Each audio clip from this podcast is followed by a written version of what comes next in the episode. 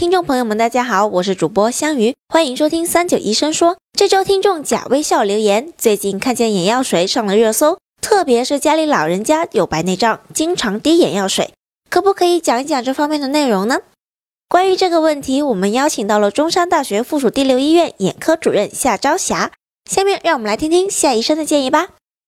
其实很多白内障患者呢，他的确也知道，哎，我视力下降了。现在的科普的知识，网络也非常的发达，他觉得自己就得了白内障，他就自己开始买药，买的这在就网上各种的药，甚至什么外购。我现在我我对日本没有任何的仇视哈，但是的确是有很多日本的这种眼药水在中国非常的流行，无论是年轻人还是老人，人手一支。有年轻人拿着干什么？说是神药，滴完以后眼睛就没那么疲劳了，也没也没那么干涩了。他些老人家也拿的这些日本的药，非常的贵。其实成分呢，跟我们中国国产的真的都一样的，我们才一块多。而且滴完以后一种刺痛感，甚至一些营销人员会告诉老人家，刺痛就对了，就是这种的症状，哎，就要的就这种效果。老人家真的忍痛在滴，最后是。哇，整个眼球都红的不行，跑来这里来来就诊了。我说你把这眼药水拿过来，我帮你看一下。因为当时我也学过二外，我学过日语。他拿过来我一看，十一种成分，这个眼药水里面含有十一种成分，有什么抗疲劳的，有这个呃有人工泪液，呃还有一种散瞳的，还有一种激素，还有一种抗过敏的，还有一种去红的，一共是十一种，全包围。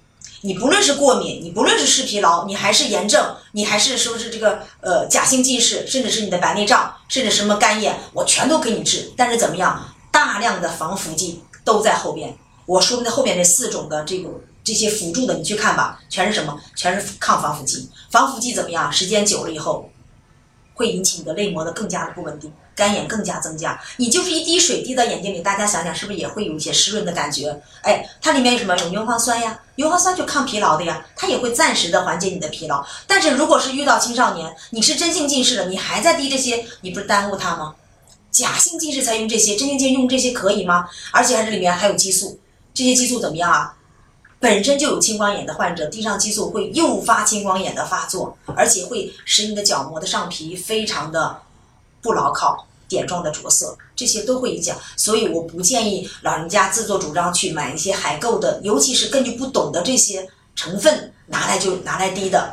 老年性白内障你你叫后天性白内障，就正常得的后天性白内障。早期的时候，我们是有眼药水给他滴的。我们中国有很多眼药水，也是根据白内障它成因不同，它有很多学说，根据不同的学说，我们研制出一些眼药水。比如像我们中国很多的法可林呐、卡林优啊。呃，这个利眼明啊，还有珍珠明目液呀，这些都是针对一些不同的这些机制来研究出的眼药水，早期都是可以用的。那么也可以吃点复明片呐，呃，你不供血不好，吃点血栓通啊，这都是早期白内障可以用药物来治疗。